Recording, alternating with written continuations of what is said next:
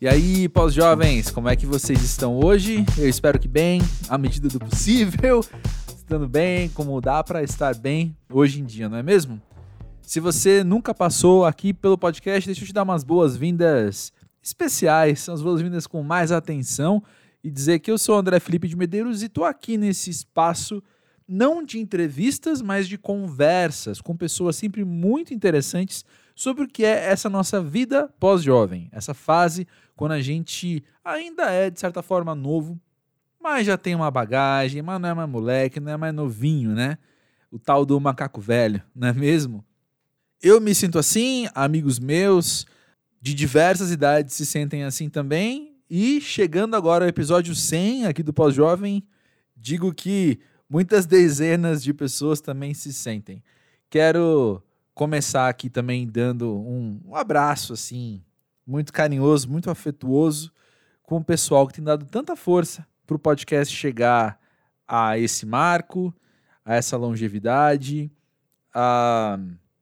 O carinho é real, a moral é real. E semana passada foi uma semana que eu acabei tendo muito contato com vários ouvintes aqui do Pós-Jovem e foi muito bonito isso, foi muito bonito sentir esse afeto vindo deles, assim, contando de como o Pós-Jovem faz companhia, de como o Pós-Jovem leva a reflexão e de como a gente dá risada junto e como isso é importante, como isso é bom. Fico muito honrado, fico muito feliz. Deixa eu te contar sobre Gilberto Porcidônio, não por acaso convidado da vez, né? Talvez você conheça ele como repórter do jornal o Globo, Talvez você conheça ele como colunista do coletivo Pretaria. Ou talvez você conheça ele por ser marido da Camille Viola, que já passou aqui pelo Pós-Jovem, completando aí mais um ciclo de casais, né? Já tivemos a Clarice Falcão e o Guilherme Guedes, a Mari Popovic e o Roger Valença. Agora, Camille Viola e Gilberto Porcidoni também, fazendo mais um, um, um episódio impar aqui no Pós-Jovem, não é mesmo? Ou também, então, você pode conhecê-lo do Twitter, talvez, que é uma plataforma na qual ele expressa umas coisas muito interessantes. E teve um tweet dele que viralizou, que ele publicou literalmente sete minutos antes de começarmos a gravação deste episódio. E o tweet dizia assim: trabalhe enquanto eles herdam. e aí, eu não lembro se eu vi isso logo antes da gente entrar, eu acho que eu tinha visto já isso. Mas o papo hora que esbarra nesse raciocínio. E eu, eu, só digo, eu tô trazendo isso agora por quê? Porque eu não lembro o quanto foi enviesado, né, o assunto ter caído nisso, mas caiu. Isso é o que importa. A gente falou sobre várias coisas da nossa vida pós-jovem, com sinceridade, com muita honestidade, com bom humor. Enfim, um cara muito bacana que você vai adorar conhecer. Antes de começar o papo com o Gilberto, deixa eu te fazer Dois convites. O primeiro é de seguir o Pós-Jovem nesta plataforma em que você está escutando este podcast, esse episódio, neste momento. Já segue aí, porque toda terça-feira tem episódio novo. E se você está aqui pela primeira vez, sério, dá uma olhada em quem já passou por aqui. Uma das grandes alegrias da minha vida é conhecer um podcast novo, clicar na lista de episódios e ver a quantidade de gente bacana que já passou por lá e falar: mano, eu tenho muita coisa para ouvir agora. Enfim, te desejo isso nesse momento. Mas o outro convite que eu ia fazer, para além desse, é de seguir o pós-jovem, tanto no Twitter quanto no Instagram, que a gente, entre um episódio e outro, né, a gente mantém o contato e é sempre muito agradável, sempre muito divertido. Enfim, assunto não falta e fica aqui então agora com o um papo com o Gilberto e já já eu volto.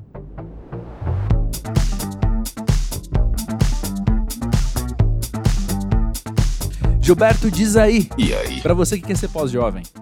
Quer ser pré-velho. Não sei. Pré-velho. Eu disse, esse é o próximo podcast que eu vou fazer. Boa. É bom, né? Ser, ser pós-jovem é tão bom. Tão bom. Acho que as pessoas te respeitam um pouco mais, né? Que o Chorão já disse, né? Que não, não é só na TV que o jovem né, não é levado a sério. Né? Levado a sério. Então. Verdade. Ao mesmo tempo que eu cresci muito rápido, as pessoas achavam que eu era mais velho do que, eu, na verdade, eu era. Eu uhum. demorei muito até barba, eu sempre tive uma cara mais juvenil, assim. Então as pessoas também achavam, acham que eu sou mais, um pouco mais novo do que aparento.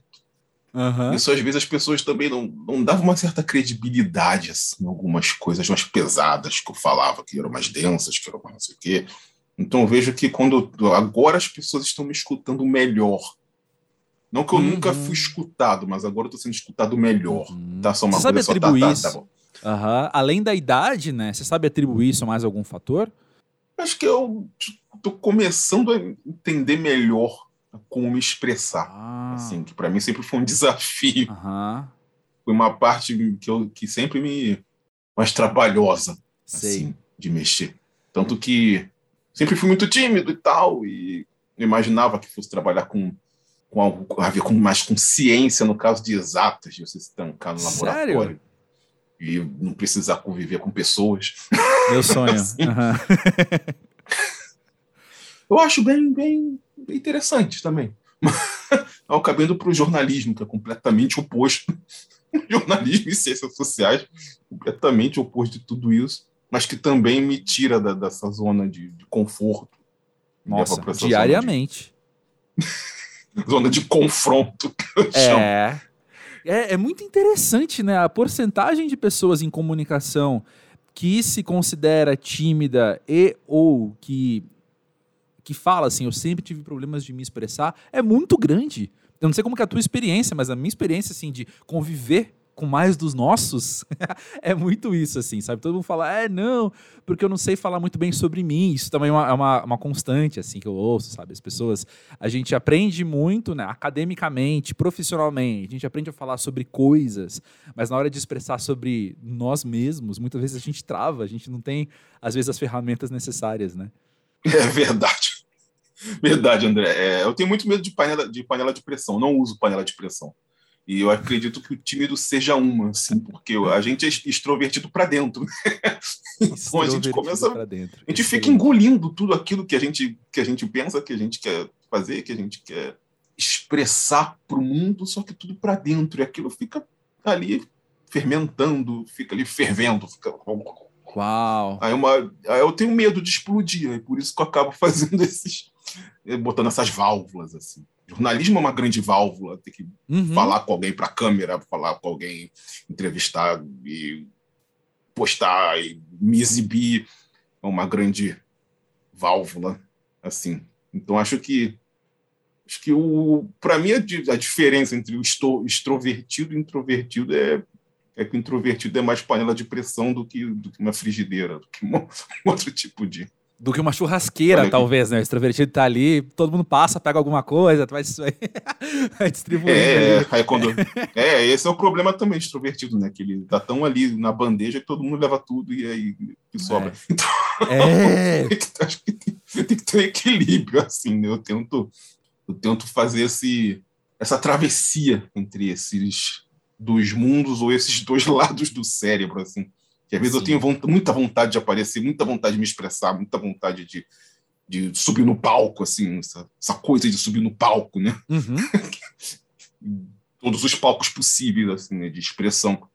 E, ao mesmo tempo, tenho vontade de virar um ermitão para uma choupana no meio do, da, da floresta e com os meus livros e, e meus as minhas filosofias. É, admito que eu hoje estou desse lado do espectro. Eu queria só ir ter uma hortinha, sabe? Mas nada. Ah, dá, dá muita vontade. Muita vontade. Dá vontade de pegar as redes assim, uhum. sair, esquecer, valeu. Fazer tipo, sei lá, o Thanos no, no fim do filme, assim. Sei. Do, do, do, Guerra, do Guerra Infinita. Perfeito. Mas olha só, quando eu ouço você comentar desse universo interior. Vou, vou apelar para poesia agora. Quando, quando você hum? desse, desse universo interior todo, dessa panela de pressão sua com tanta coisa dentro, me ajuda a entender um pouco, Gilberto, a multiplicidade do seu trabalho, né? Você é um cara que está escrevendo, um cara que está dialogando com várias áreas diferentes, né? Cultura, comportamento, gastronomia e por aí vai. Eu acho que. acho, acho. Achismo total, assim, mas acho que a pessoa que dialoga bem por dentro várias coisas diferentes vai saber também, então, dialogar com isso externamente, sabe? Hum. O que, que você acha? Sim, acredito. Sim, sim. às, vezes a gente nem não consegue passar exatamente o que a gente está uhum. a gente está pensando, o que a gente está sentindo. Mas eu fico feliz se eu pelo menos chego perto, assim. Se eu, se eu chego perto, eu consigo passar 50%, 60% daquilo. Suficiente. Já fico. Para mim já tá. Já tem, tá bem. Tem um dado desse, qual que é? Putz, eu vou pesquisar e eu vou falar depois no encerramento do episódio. Mas tem um dado assim, que a comunicação eficiente, ela é quando atinge não sei quantos por cento. Existe, ah, um, é? existe um, um, dado científico, assim, sabe? De, de, de quanto a gente absorve de informação e o quanto a gente, enquanto comunicador, é capaz de passar, né? O 100% é uma utopia, né? Você fazer um discurso, seja lá, independente do meio, e que o receptor vai captar aquilo 100%. Isso é uma utopia, né? Porque tem interpretação, oh. tem várias interferências no meio do caminho. Mas então existe uma porcentagem ali que é tipo sucesso. Se você cumpriu essa porcentagem, uhum. é sucesso. Eu não vou nem chutar um número agora, porque como eu lembro que isso existe, mas não lembro, não lembro o que, que é, eu prefiro, prefiro não palpitar. Mas eu lembro do conceito. Isso é muito como meu cérebro funciona. Eu lembro do conceito, eu aprendi, mas agora, esmiuçar isso em detalhes, eu, eu não vou saber citar os números, por exemplo, sabe? Eu não lembro quem foi que fez, eu não lembro quem foi que escreveu, em qual livro que tá, mas eu aprendi o que quis dizer, sabe? É assim que minha cabeça funciona. É, eu sou bem assim também. Ai. é assim mesmo, tipo, ainda mais agora que nós estamos, todos estamos mais dispersos do que nunca, acho que não é? Nós já somos muito dispersos, o brasileiro é muito disperso, então você fazer alguém, sei lá, ler uma matéria do, do início ao fim, que, que é um dos nossos desafios, assim, né? Que acho que é o desafio de todo o jornalismo agora que está internetico, assim, que está tentando entender como funciona de fato Sim. esse meio e como as pessoas desse meio funcionam, assim. Uhum. E vendo por que o Twitter deu tão certo, assim, porque é rápido, tipo, só vê, pegou tudo. Que não livra também das pessoas entenderem errado, de entenderem outra coisa. e eu gosto de brincar com isso também, gosto de brincar com, com a interpretação do que as pessoas estão tendo do que estão lendo. O que é difícil Sim. demais. Sim. Que legal é ouvir isso. Me fascina também. Por isso que eu gosto tanto de trocadilho, que eu gosto Sim. tanto de, aforisma, de coisas com duplo sentido. Uhum. Que eu gosto de brincar mesmo com esse tipo de coisa. Sim, isso é muito legal. Eu lembro, eu lembro um trauma que eu tive. Eu já, eu já verbalizei esse trauma para as pessoas, para muitas pessoas que estavam presentes ali. Mas eu lembro de um trabalho assim que eu comecei há muitos anos, eu era jovem ainda, e aí eu escrevi um texto e o primeiro comentário que eu recebi foi: "Mas a gente tem que pensar muito para entender o que está falando". E não era E não era que eu tava escrevendo enigmas, sabe? Nossa. Mas era uma coisa assim, tipo, um duplo sentido aqui, uma referência que não tava muito entre aspas, tava meio, meio costurada no meio do texto, sabe? De um. Enfim, não lembro do que que era, né? Mas eu lembro que isso foi para mim ali um, um trauminha, assim, machucou, sabe, ouvir isso. De falar, caramba, então, peraí. Eu achava que a gente podia caprichar mais, sabe? Uhum. Soma isso a uma é. chefe que eu tive na TV que falava, faz uma coisa mais gugu, e aí você entende muito da minha vida profissional. Meu Deus do céu. Nossa, eu já escutei isso algumas vezes, inclusive de, de familiares e tal. Que falam, ah, não, nem, nem tudo que você escreve eu entendo, mas, mas acho bem legal, assim eu fico, nossa, não quero, não escrevo para acadêmicos, para é. jornalista. Tem, tem gente que tem escritor que gosta de escrever para escritor e jornalista que gosta de, de escrever para jornalista. Eu não, eu gosto de ser o extremo oposto. Assim. Eu, eu também. Eu quero ser o mais lido possível. Uhum. Eu, para mim, eu entendia que eu estava sendo acessível também. Claro que tem coisas que às vezes eu abuso mesmo, de propósito alguns, mas realmente não é todo mundo que tem as mesmas referências. Tem muita coisa que eu leio também que passa direto, eu não tenho aquela referência, não tenho aquela. É. Isso te frustra? Não... Às vezes. É. Às vezes eu não tenho, eu não quero ter aquela referência também. É, então, eu, eu sou bem resolvido. Eu ouso dizer que eu sou bem resolvido às vezes. Quando eu não entendo uma coisa, eu falo, ah, acho que não era para mim, sabe? Sim. E aí você vai. Sim, é, é, é, libertador, porque a gente tem essa, essa coisa de, de querer absorver tudo, né? Uhum. FOMO, que eles, como eles chamam, né? Uhum. Aquela síndrome de que você tem que ler tudo, tem que entender tudo. E uma das coisas que me libertaram. Duas coisas que me libertaram a cabeça, que é um livro do. Um livreco, um livreto do Schopenhauer, que é sobre livros de literatura, e que ele discute justamente essa, essa, essa coisa burguesa de você que, ter que ler tudo, você achar que tem que ler tudo. Uhum. Aí, aí, ele fica questionando quem é que lê mil livros numa, numa vida ou coisas assim. Sim. E a outra é uma entrevista do Alan Moore falando sobre que ele não gosta dos filmes dele, não gosta que coloque as adaptações uhum. das obras dele nos filmes, e aí o entrevistador pergunta: ah, Mas você viu ele? Não, não vi. Eu não vejo.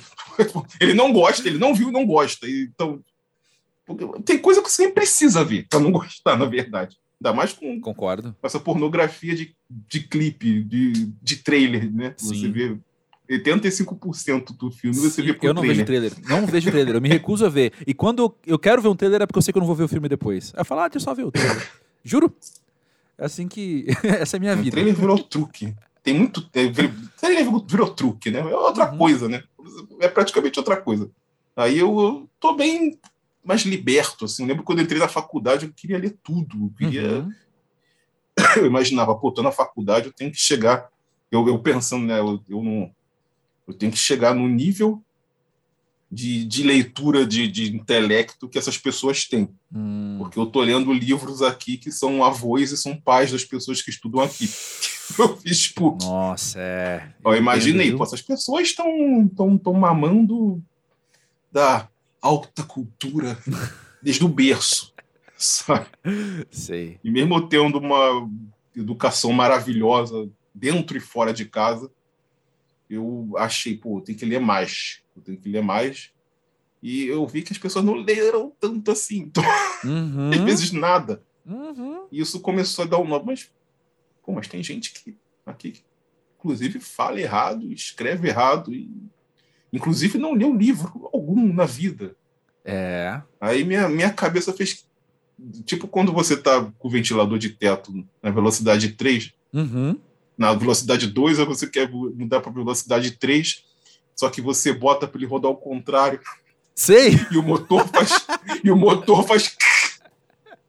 o motor fez nesse momento. Oh, pô, então, para você, uma pessoa privilegiada não é porque ela leu muito, porque ela sabe. Ela não precisa estudar. Não, é só porque tem dinheiro. Ela é só nascer. Isso. Dentro da família. Isso. Meu sonho, inclusive, é nascer Esse... rico. É. Uh, estamos aí. Nascer rico. A maior profissão viva no Brasil é nascer rico. Total. Mas é, eu cheguei na, na graduação e na pós-graduação também, assim, mas na graduação foi muito marcante para mim que eu cheguei com uma insegurança muito grande disso, porque eu não tive um, um ensino médio muito legal e tal, assim. Então eu cheguei hum muito muito com o pé atrás de muita coisa. E eu tava numa. Eu fiz uma faculdade que a minha turma era muito classe média, assim. Em, em tudo que isso uhum. significa. Mas era uma turma muito classe média, assim, de, de ser também, dentro de si, pluralizada nisso, de ter um ou outro herdeiro da alta cultura e um ou outro mais inseguro que eu, muito mais inseguro que eu, sabe? E eu acho que eu nunca fui tão desafiado ao mesmo tempo que eu nunca entendi o que é ser medíocre tão bem quanto na graduação, sabe? De olhar e falar, ah, acho que não precisa de tanto, por um lado, mas por outro lado, olhar os que. Vou falar de uma maneira bem humana, tá? Olhar aqueles com quem eu quero ser comparado e aí ser bastante desafiado. Entende? Ah, sim. Sim, sim, sim. É, acho que foi é, praticamente foi assim para mim também. Uhum. E eu acho que foi uma das maiores lições assim da, da graduação. É esse contato assim com quem faz graduação. É. Não só que não, não, não é só o ensino, né? É tudo em torno, é tudo, né? Uhum. E isso influenciou nas minhas amizades com as pessoas que eu queria estar perto, que eu tinha afinidade, que tinha afinidade comigo. Uhum.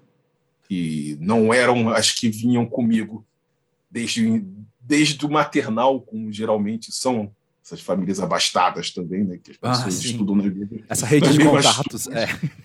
É, a pessoa nasce assim, né? Com, com a rede para ela, assim, pá. Só deitar nessa rede imensa de contatos. Você pode tirar uma nota medíocre, porque o, o amigo da família tal, não sei o quê, vai te botar no cargo, que não sei o quê. Então, aquelas coisas, né, que a gente já sabe, uhum. que eu já estou explanando aqui porque isso não é nenhuma surpresa, é Brasil. Então... Mas é algo que a gente tem que trabalhar no nível emocional, né? A gente, eu e você mesmo, que não, não é nossa, nossa realidade. Então a gente precisa olhar e entender a injustiça disso no nível macro, social e tal, mas também no nível meu coraçãozinho, sabe? que que isso sim, me atinge? Sim, que que sim. eu, como é que eu vou dialogar com isso também nesse lugar que me atinge, né? Sim. E é uma pequena vingança também que eu faço explanando isso, porque eu, eu eu lembro quando estava procurando emprego, assim, que eu tinha eu tinha parado de jornalismo para estudar de novo, uhum. ciências sociais, e aí eu precisava de trabalho, aí eu ficava procurando trabalho, procurando trabalho, fazendo, fazendo 500 mil entrevistas, e fui numa produtora uma vez, aqui em Botafogo, que o cara, o dono tinha estudado na PUC, e ele falou, ah, ele viu meu currículo, não sei o que, é, né, é, eu fiz PUC também, mas não estudei tanto assim que nem você, não, porque isso daí não. não Isso aí não faz diferença, não. Faz diferença outra coisa, não sei o quê. Huh. Meio falando, tá, você estudou à toa é. tudo isso, porque eu não estudei nada, eu sou o dono daqui e você está procurando emprego para mim. Ele, ele, resumindo, ele falou assim. Logicamente, ele era branco. Mas, Sim, eu visualizei isso, tudo bem. Aí eu saí da, da entrevista acabado, assim, chocado com o nível de sinceridade, e hoje até grato pelo nível de sinceridade também, porque eu gosto quando essas coisas explícitas aparecem. Verdade. E ele rodou na Lava Jato, nesse ah! caso. Então, e aí eu já estava já, mas aí quando eu já estava encaminhado, já estava trabalhando, já, mas eu vi o nome da pessoa lá, oh, peraí. Ah, caramba. Caramba, mas olha só, deixa eu voltar aqui a um negócio que eu tinha tocado, né? Que eu falei que você acaba transitando por várias áreas diferentes, né? Na tua vida uhum. pós-jovem, quais quais assuntos têm te interessado mais? Para você dialogar, para você escrever, para você trabalhar? Curioso. Os assuntos eles estão praticamente os mesmos do que da minha vida jovem. Uhum. assim, e juvenil, assim, no sentido de criança mesmo, porque eu sempre fui muito interessado por, por leitura, por livros, por música. Nossa, a gente ia ser amigo na infância, eu tenho certeza absoluta. Com certeza. Mesma idade, os dois quadrinho. lendo bastante, ouvindo música. muito quadrinho. Sim. Então, eu tô praticamente agora, eu tô me dedicando a, a olhar para os livros que eu deixei de lado e falar. E então, vamos lá? eu tô lendo uns livros que estão aqui, que, que eu tô soterrado de livro em casa. então, eu tô lendo todos aqueles que eu deixei, porque eu estava lendo muito livro acadêmico e muito livro para trabalho, sim, muito sim. livro para fazer resenha. Sim. Basicamente para trabalho, pesquisa e em questão assim. Entendo. Mas agora eu tô lendo mesmo mais por o por prazer do, da leitura mesmo, assim, sentar e ler e entrar naquele universo, naquele planeta que a gente entra quando está lendo, né? Uhum. Que é algo que me remete com, completamente à infância, esse processo de você com a lei, você com um livro ali, como com, com teu amigo de celulose ali, sabe? Sim. Então eu, tô, eu, é, isso eu acho até nostálgico, assim. Sim. E verdade.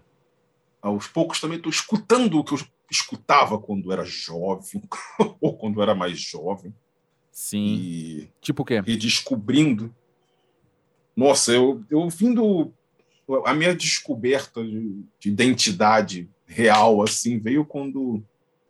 Antes de escutar rock, eu escutava muito RB e hip hop da época, principalmente Fugees, Lauryn Hill, essa galera. A gente ia ser melhores amigos, eu tenho certeza absoluta. E a gente tá gravando, inclusive, no dia que o Phil Diz anunciou o retorno, você viu? Sim. Faz o quê? Uma hora que saiu essa notícia. curioso ver isso. Pois é. Vai ser bem curioso ver isso. É. Mas continua, desculpa te interromper. e quando eu comecei a escutar, quando eu escutei Metallica a primeira vez, a minha cabeça fez boom. Uhum. Então eu fiquei pirado nisso e, e fui indo. fui indo. Então, basicamente, as bandas que eu mais escuto, é, que eu mais escutava na, na adolescência era Metallica, Sepultura E o Rage Against the Machine, que para mim é, é a, foi a banda que mudou a minha concepção assim de, de ouvido, Sim. principalmente. É a que eu mais gosto dessas três. É, eu também. É, a mais legal. Então, é, eu era aquele fã bitolado mesmo de Rage, de uhum. saber todas as letras, de saber imitar perfeitamente o Zé Tela Rocha cantando. Massa! Ainda mais que eu era adolescente, a voz estava. então eu conseguia. Aí depois mudou, eu não consegui mais tanto. Mas foi a banda que me apresentou muita coisa, assim, de possibilidade, assim, que você pode fazer sonoramente, né? Porque é um som muito grooveado, uhum. é um som muito pesado, uhum. é quase um, é um som grunge com, com um groove, sabe? E então eu fiquei muito impactado com aquilo as coisas absurdas que o Tom Morello faz com a, com a guitarra, né? Que ele é um DJ da guitarra. Boa, é. E além de tudo isso, as qualidades das letras, que são absurdas. Sim. Eu acho a qualidade das letras monstruosas, não só de ideia, quanto de, de forma de escrita mesmo, de do, dos trocadilhos que o, que o Zac coloca. Sim. Então, isso foi uma descoberta muito grande, assim. E eu não escutava há um tempo. Uhum. E então, como é que está então, sendo revisitar isso? Mesma coisa, sendo voltar para. Eu tô voltando para aquele moleque de, de calça cargo e, e tênis de skate. Uhum. De que vivia de mochila e que vivia também com os amigos em pista de skate, escutando rock e entrando em roda punk. E vi, vi, voltei para esse. imediatamente para isso também. E como é que é você, pós-jovem, olhar para isso? Olhar para esse Gilberto dessa época? O que, que você está aprendendo sobre você? Aprendendo que eu percebo que eu, basicamente, estou sendo uma evolução de tudo aquilo que eu queria. Uhum. Que eu estou sendo um, um contínuo bom, interessante, porque tudo que eu faço hoje tem teve essas sementes plantadas sim, lá. Sim.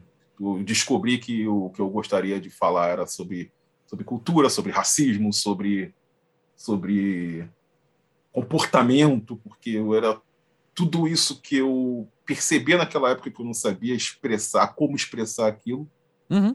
que hoje eu vejo como expressar isso. Uhum. Então, eu percebo fazendo coisas hoje que eu gostaria de ter feito naquela época que eu nem sabia como fazer. Uau! Então, eu estou conseguindo é, conseguindo realizar coisas que não me permitiam naquele momento. Uhum. E, e, eu vejo isso com muita muita ternura até uhum. pelo caminho assim, porque eu, eu posso dizer que eu, eu, nunca parei de trabalhar com cultura, apesar de, de tudo que eu faço. Sim. Eu nunca parei de, de, trabalhar com cultura, de trabalhar com esse tipo de, de análise, de associação, de divulgação, de publicação. Isso é interessante, assim, quando olho para o caminho. E até me leva também a pensar outros lados também, hum. para poder ter, abraçar mais coisas e ter mais conhecimento sobre mais coisas também. Eu nunca, minha ideia nunca foi me dedicar a uma coisa só, Sim. porque eu não consigo. Panela de pressão, né? É. então olho tudo isso com muita, muita alegria e muita, muito carinho. É muito uhum. comfort. eu brinco que eu. Pessoas falam de sair da, da, sair da zona de conforto, de sair da caixa. Como é que é? E é isso mesmo, nessas né, uhum. expressões assim, né? De você deixar aquilo para. E, e, você trabalha tanto para ter essa caixa, né, para ter essa zona de conforto, é. para alguém querer te tirar dela. e às vezes, às vezes não é zona de conforto, é só um escafandro, é onde você respira, sabe? Uhum. Você vai tirar um peixe da zona de conforto dele e joga no deserto. Tipo. Total. Nossa, mas é, é muito sábio você saber voltar, saber quando voltar para sua zona de conforto que você construiu tão bem, tijolinho uhum. por tijolinho, verdade. Gostei muito disso. é, porque é sempre a zona do conforto. É a zona de, de, a zona de conforto é sempre vista do lado de fora, né? A pessoa tá achando que você tá no que você tá preso. Uhum. Tipo quando a gente vê uma mulher de burca e acha que ela tá sendo oprimida. Nossa, é. Sabe? Uhum. É uma das coisas que me incomodam esse discurso de, de neo-coach, né? Total. De, das pessoas ficarem quererem questionar a sua bolha, o que eles chamam da bolha. Portanto, na internet eu faço questão de ter bolha. Uhum. Eu não quero ver outro tipo de comentário de neofascista, neonazista. Eu não, não conviver com, com esse Nem tipo questiona. de coisa para mim. Uhum. Não é convivência, para mim é morte, então não quero. É. Então, se é para ter bolha, eu vou ter. Porque eu já tenho. A minha bolha é grande o suficiente para eu não ficar bitolado. Então, Boa, boa. eu sou um- uma pessoa que, que valoriza esse espaço particular muito, assim, que ironicamente é batido por justamente quem se diz ne- neoliberal e que deveria valorizar isso, não valoriza. Uhum, uhum. Bem notado. Então eu, eu, eu é uma das coisas que eu gosto de pensar e de voltar essa questão do, espaço vital. Excelente. Sabe que hoje de manhã eu vi no Twitter uma frase, dessas frases que a gente acaba. A gente não, eu, vou falar eu. Essas frases que eu acabo tendo uma relação meio amor e ódio, assim, porque se ela me leva a uma reflexão interessante, ao mesmo tempo ela é tão simplista que me dá preguiça às vezes, assim, né? Mas tinha uma frase numa fonte bonitinha dizendo, né? Sempre tem uma versão sua do passado com orgulho de quem você se tornou. E se por um lado isso pode ser, pode ser, a gente pode trazer verdades, daí ela é extremamente simplista e acho que não dá conta de muita coisa que a vida acaba sendo, né? Mas me fez pensar, e eu fiquei, eu lembrei dessa frase agora, com você falando de você olhar com, com ternura para a tua jornada, né? Você olhar com ternura para tudo isso. Isso é, é muito bonito, é muito precioso, né? Você poder estar em paz com os teus sonhos juvenis vendo eles serem realizados de maneira também, né? Pós-jovem, de maneira adulta, de maneira pé no chão, de maneira de dentro do que é possível e filtrando o que você sonhou que não, que na verdade você mudou de ideia, sabe? Você cresceu e falou: não, não, não, não, não, não, deixa isso aqui pra lá, foca nisso aqui, né?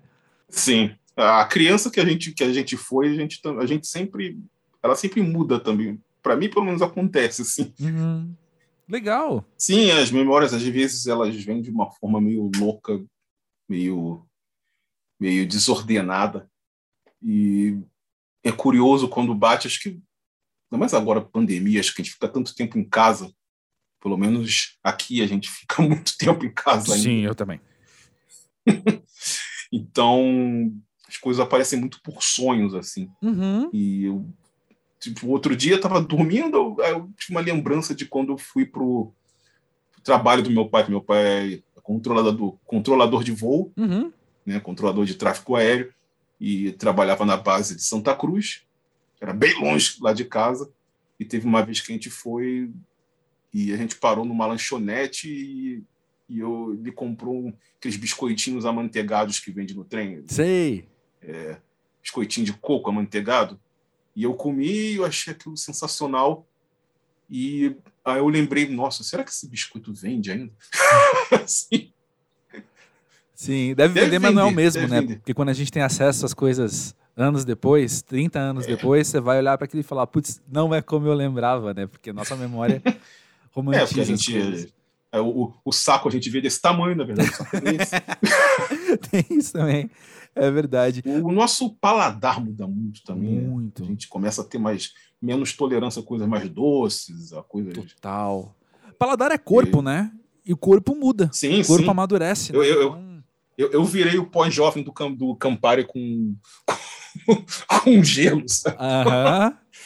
da, da água tônica, sabe? Eram coisas que eu lembro na faculdade, uma vez eu tomei uma água, comprei uma água tônica, que era o que tinha, Sim. sei lá, eu fui tomar, achei que fosse ser docinho, fosse- achei horroroso, horroroso, péssimo, e agora eu tomo como se, tipo, agora eu acho doce demais Café você toma quando como? tomo. Sem açúcar zero. É nóis. É nóis. Foi um trabalho que eu fiz também de quando, quando eu vi que eu gostava mais de café do que do açúcar do café, Sim. que quando ia chegando no fim, ia ficando aquele, aquele Ah. melacinho. É. É, dá até um, um, um arrepio aqui É. também, falando disso. Aí eu, não, vou botar menos, cada vez menos, até que eu botava metade do- de uma xícara de, de café. Uhum. Aí eu vou tirar de vez. Eu tirei de vez, no início foi achando estranho, mas tem né, todo o café também que fica bom, mano. Assim, Então, sem açúcar. é, eu, ah, Mas eu agora eu consigo mesmo. Mas agora, se eu tomar um, um tiquinho de café eu já sinto. Um tiquinho de açúcar no café eu já sinto, assim. Nossa, total. Agora foi assim. eu lembro uma vez que eu fui uma entrevista de emprego e aí trouxeram, falaram, aceita um café? Eu falei, aceito. E eu coloquei na boca aquele café e ele era, assim, a proporção de açúcar para café era desumana. Vou falar assim, ela era criminosa. E eu lembro de sair da entrevista de emprego falando: eu preciso, sabe, eu mereço esse emprego porque eu não mudei o meu rosto, eu não mudei a minha expressão corporal tomando esse café. E eu acho que eu mereço esse emprego por eu ter tolerado. Acho que foi uma prova de resistência. E eu cheguei até aqui. E no fim, eu de fato ganhei emprego, mas eu acho que eles não levaram em consideração esses critérios. Mas enfim, nem, nem valeu tanto a pena assim no fim das contas. Mas voltando aqui para o que. Ah. Acontece, faz parte, faz parte. É assim que a gente escreve parte, nossa história. Parte. É assim que a gente escreve nossa história. Mas enquanto Vai ver o cara falar para Lava Jato também. Não me surpreenderia. Voltando, o que eu ia falar é. Uma coisa que eu fico curioso para conversar com você também, Gilberto, que no meio de tanta informação que a gente não só consome, mas produz, no meio do do grau de informação no sentido de o que, que essa informação pode causar na gente também, que são enfim, todas as violências que a gente tem vivido no Brasil hoje, no mundo de hoje, no Brasil, especialmente. O Brasil é um lugar que tem, tem, tem brilhado, né? Tem reluzido, assim, com, com o que é de negativo, com o que é de, de, de perigoso, muitas vezes também, né? Como é que tem sido para você navegar por tudo isso também dando conta emocionalmente das coisas, sabe? Dando conta do quanto isso pode te afetar como pessoa. Eita. É, esse é um, é um, acho que é um trabalho agora, principalmente, estando em casa, onde para mim a minha a minha retrolavagem mental é era andar na rua, assim, que eu sou uma uhum. pessoa que, que eu me sinto muito bem andando pelas ruas e olhando casinha, olhando prédio, olhando árvore, olhando, olhando parque, ficando parado. É, minha, é uma das minhas formas de meditação. Assim. Uhum.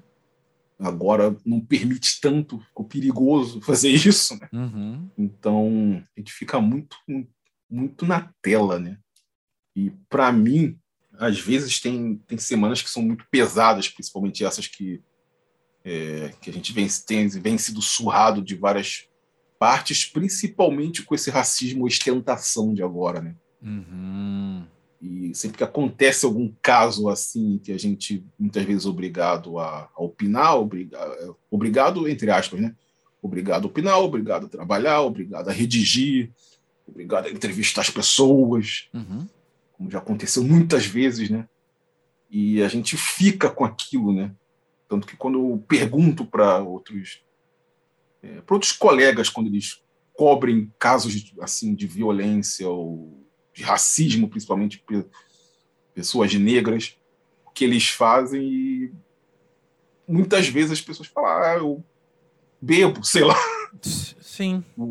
Ainda mais porque jornalista, jornalista ele tem uma ele já tem um péssimo hábito assim de absorver aquela aquela visão antiga do, do jornalista do, do, do, conhaque no, debaixo do, é. do escaninho para o dia é. do fechamento e que isso acaba virando outra coisa, né? Uhum. Isso deixa de, de virar de ser glamouroso, deixa de ser aquilo virou almoço da pessoa, né? Uhum. Então eu procuro dormir bem, comer bem, pegar sol. Excelente fazer coisa de planta mesmo. Fotossíntese, em outras palavras. É, quanto mais planta, melhor eu vejo assim, para eu, eu manter é, uma saúde mental boa. Uhum. É, comer, dormir, água e em breve tomar o espaço que era meu também. Sim. Esse é muito louco, florestamento, né? né? É. Então, acho que eu, eu volto mesmo para o básico do básico, assim. cortar qualquer tipo de estímulo também, de cortar a internet, cortar Sim. notícia, de fazer, escrever minhas coisas que eu escrever, até postar quando, quando eu sinto necessidade de, uhum. expressar alguma coisa de alguma forma, uhum. ou de trocar com, com amigos, coisas assim. Tipo, como se tentasse espalhar aquele aquela coisa venenosa que fica, né? Uhum. Mas basicamente comer, dormir, comer, beber, dormir e pegar sol, Perfeito. basicamente. Adorei. Isso me lembra o papo do voltar para a zona de conforto quando preciso, né? Quando necessário. E é bem isso, assim, eu, eu sou simpático à ideia do você precisa dosar a notícia que você recebe sim, você precisa dosar a sua informação sim, porque chega uma hora que as coisas param de ser produtivas e viram destrutivas para você, né? Se a gente só está consumindo toda a desgraça, que é muito fácil acessar a desgraça, porque a desgraça está aí. Então, se você só consome isso, só consome isso, só consome isso, e aí? Que, como é que você vai lidar com o dano que isso te traz quanto pessoa, sabe? É bom a gente uhum. saber quando, não, tudo bem, eu vou ler notícia de tal hora a tal hora, eu me informo e aí acabou, já me informei por hora e agora eu posso ter tantas horas, que podem ser 24 talvez, sabe? Até eu acessar a notícia de novo e depois eu dou conta do que aconteceu, sabe? O, o mundo não precisa que eu esteja acompanhando de minuto a minuto o que está acontecendo, cada passo de cada desgraça também. É prudente a gente saber dosar isso dentro da gente. E eu fico especialmente preocupado com meus colegas jornalistas também, porque eu sei, a educação que a gente tem, e ela é sábia em nos educar e nos formar para uma imparcialidade que beira a impessoalidade, né? Você enquanto produtor de notícia, você é mais coisa do que gente, sabe? Você, enquanto produtor de conteúdo, você é muito mais coisa do que gente. Mas, amigo, você nunca vai ser coisa, você sempre vai ser gente, né? Então, assim, eu sou muito simpático a esses movimentos é, recentes, assim, né? De comunicação não violenta, tudo isso, assim, que vão lembrar você de sim, você vai ser imparcial ao redigir o texto. Você vai ser impessoal, talvez no trato de tal assunto, mas assim que você apertou o enter, assim que você publicou, assim que você enviou o teu texto, você é gente e você precisa lidar com aquilo emocionalmente. Sabe, você precisa fazer sua fotossíntese, como você falou, e você precisa dar conta daquilo também, de como aquilo te afeta enquanto pessoa, né? Eu, eu, e eu acho que o conhaque que você citou, que virou almoço jornalista, eu, eu a minha interpretação desses fatos é a de que o, o, processo não se completava enquanto pessoa. Sabe? O processo parava no você é o produtor, você é a peça na engrenagem que está produzindo esse conteúdo e, e, você não dá conta da sua personalidade. Então me faz muito sentido isso ser medicado com álcool, por exemplo, sabe? O que pode ser substituído uhum. por qualquer outra coisa que vai só me dar um alívio, que vai me dar um prazer ali instantâneo, vai me ajudar a aguentar o expediente e chegar até o próximo expediente, sabe? E olha o quanto isso é destrutivo, sim. né? O quanto é destrutivo você tirar a humanidade de alguém. Isso é um absurdo, né? Nossa, sim. E olha que eu, que eu escrevo muito sobre coquetelaria, sobre bebidas, sobre lançamentos, sim. sobre uhum. coisas assim, porque eu realmente gosto. Uhum. E só que nunca deve virar. Camille fala muito para mim, né? Que minha esposa fala muito. É, isso aqui nunca deve ser usado para aliviar estresse, para virar uma válvula de escape. Isso aqui deve ser prazeroso uhum. e deve ter um limite também, como tudo, como tudo. Então, uhum. tanto que quando quando eu tô triste, quando eu tô estressado, eu nem tenho vontade, sabe? Porque eu, eu sei que vou ficar pior. então, uhum.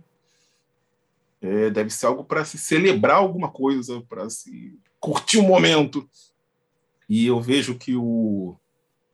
A gente está vindo de uma ética de trabalho, não só o jornalismo, mas às vezes o jornalismo ele parece potencializar né, o, essa ética antiga de trabalho ética, não sei, esse prática, né? grande, uhum. é. prática. Uhum.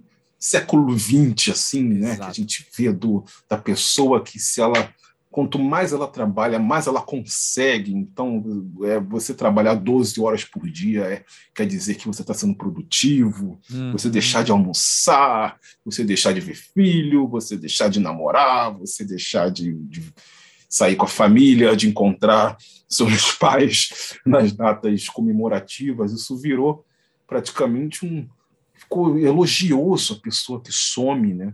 Uhum. Tanto que a gente uhum. fala que o jornalista ele, ele se reproduz em cativeiro porque um jornalista entende a rotina de outro jornalista. Por é. isso. Só que a gente não, não, não é homo, homo jornalistas, né? não é outro tipo de. Não é outra categoria humana, outra categoria de ser vivo. Uhum. E quando a gente vê a quantidade de jornalista que, que problemas de saúde por causa de trabalho, uhum. por causa de trabalho, por causa de uma má remuneração também, uhum. que também é um problema de saúde, né? Que, esquece, as pessoas não falam que você ganhar pouco é, é um problema de saúde Sim. gigantesco no Brasil, você Sim. ganhar pouco. E, e, isso é muito assustador, assim, né? Você vê que é basicamente tá entre as três profissões mais estressantes do mundo, né? Acho, acho. sim, é. Top 10 com certeza. Não lembro qual a colocação é. ali, mas é, é alta. É. Ainda mais agora de quatro anos para cá Uma que o demonização inteira, né? Uhum.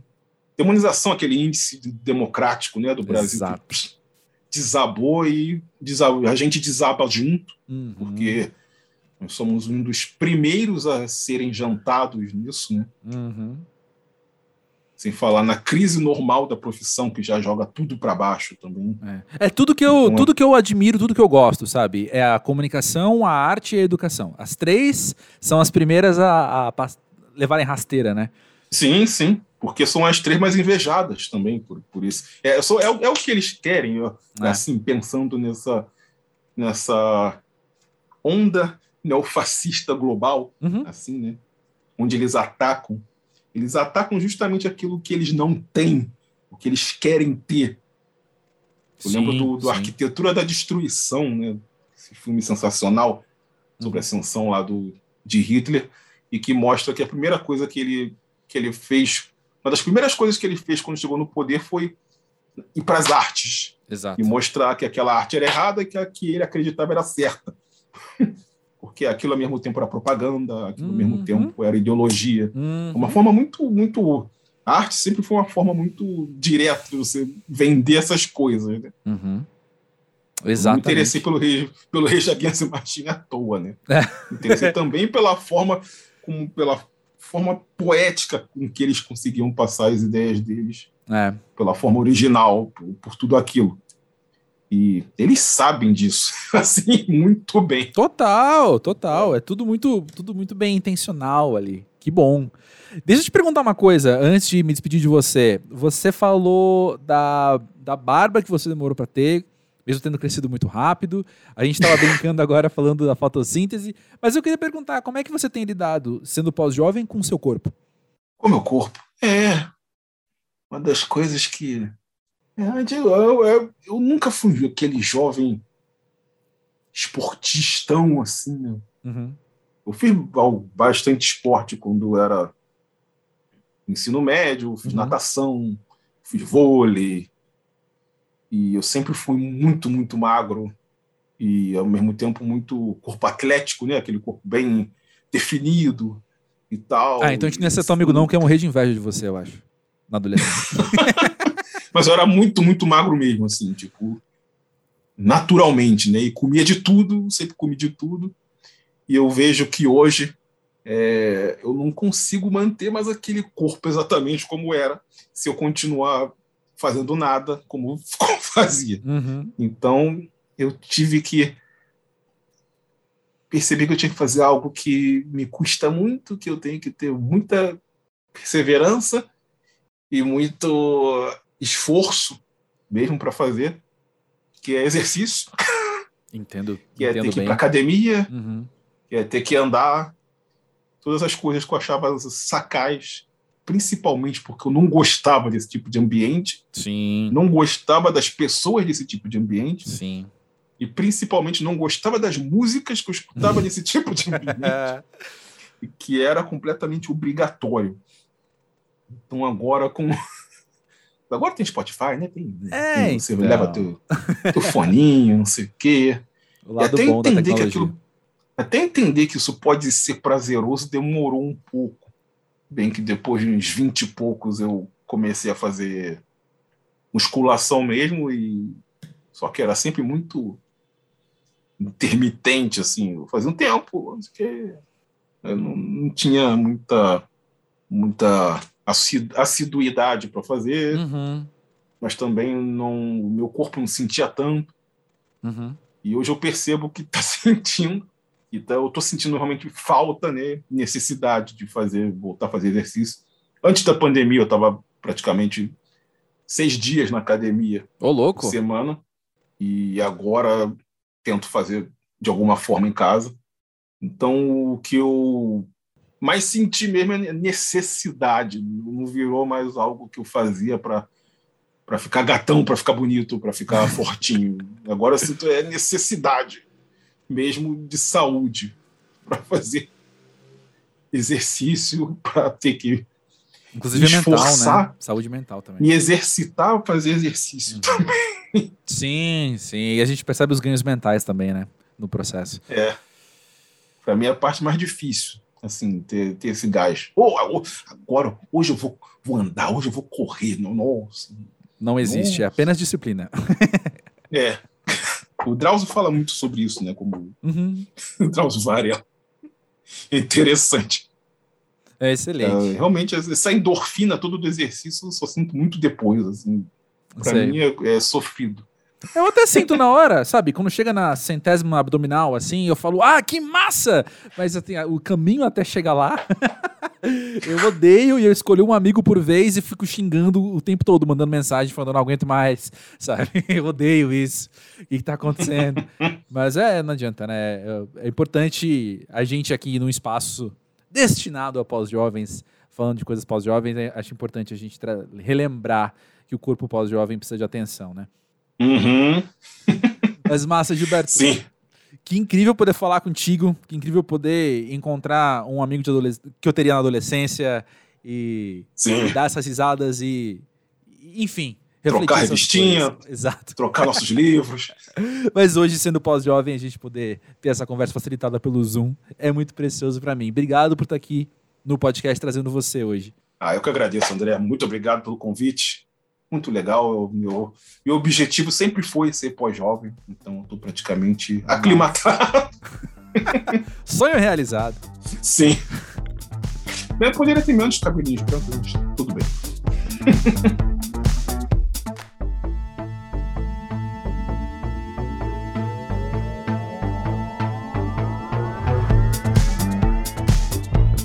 É, bom, depois de tudo isso que a gente conversou, é claro que todos esses assuntos que a gente tocou, assim, poderiam ser um pouco mais comentados, um pouquinho estendidos agora nesse momento, só eu e você, aqui do fim do podcast. E eu vou me dar a liberdade poética de, então, nessa escolha de um tema, me aproveitar da data de lançamento deste episódio, né? Um 12 de outubro. Eu que sou super alheio a datas comemorativas, vou pegar essa aqui e usar como desculpa o tal Dia das Crianças para lembrar do que a gente estava falando, né? De contato com as nossas coisas que fizeram, que marcaram nossa vida, que fizeram tanto sentido em um período, né?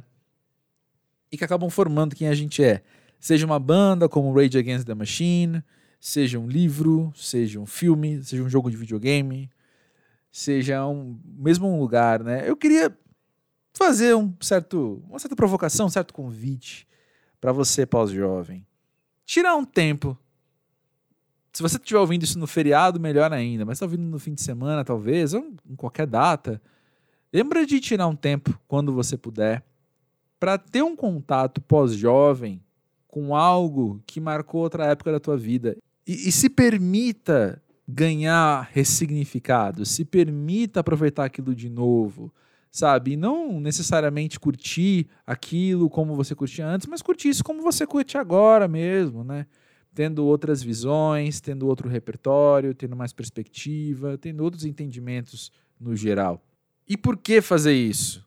Para além do quesito entretenimento que isso pode ter, afinal, um filme que você já gosta, um disco que você sempre curtiu e não ouve há bastante tempo, mas também com uma, uma busca por autoconhecimento, uma ferramenta para você olhar para essa obra, olhar para esse produto e perceber por que aquilo te marcou tanto e o que você carrega daquilo até hoje. Acho que é sempre uma boa ideia. Eu estou pensando no que fazer, eu estou gravando isso na segunda, dia 11, né? E eu estou pensando o que fazer então amanhã, dia 12, que eu vou ter uma folguinha, e estou considerando ligar o meu videogame antigo, Nintendo 64, que eu ainda tenho, e a, até a última vez que eu tentei, ele funcionava ainda, né? E tô pensando em dar uma olhada naqueles jogos que eu ainda tenho aqui em casa e talvez eu não tenha um momento tão reflexivo, de tanta profundidade, com epifanias de autoconhecimento. Mas é matar saudade, é matar saudade de quem eu já fui também. Tem a ver um pouco com o que eu comentei no episódio passado, nesse momentinho, depois da conversa com o Git Intel, eu citei de uma série que eu tenho assistido, que eu não vi há muito tempo e como isso me faz sentir. Enfim, Quero convidar você a passar por esse processo de relembrar a infância e reviver, sendo pós-jovem, né, com a cabeça de hoje, alguma ponta que está solta lá e a gente pode reaproveitar isso e, e, dar um nozinho diferente hoje. Não sei o que seria para você, se é ler Truma da Mônica, se é ler uma HQ de super-heróis, se é ver um filme da Disney, se é tomar sorvete de flocos com calda de morango, que é uma coisa que eu, na minha cabeça de hoje, como eu falando com o Gilberto, né? O paladar é corpo, e o corpo muda, e eu penso, um sorvete de floco com calda de morango me dá um negocinho aqui na garganta.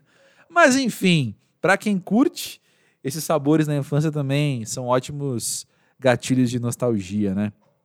Depois que você fizer isso, me conta como foi Quero trazer você aqui para o podcast, seja num depoimento, seja nos seus comentários que vão moldando essas falas nos episódios seguintes.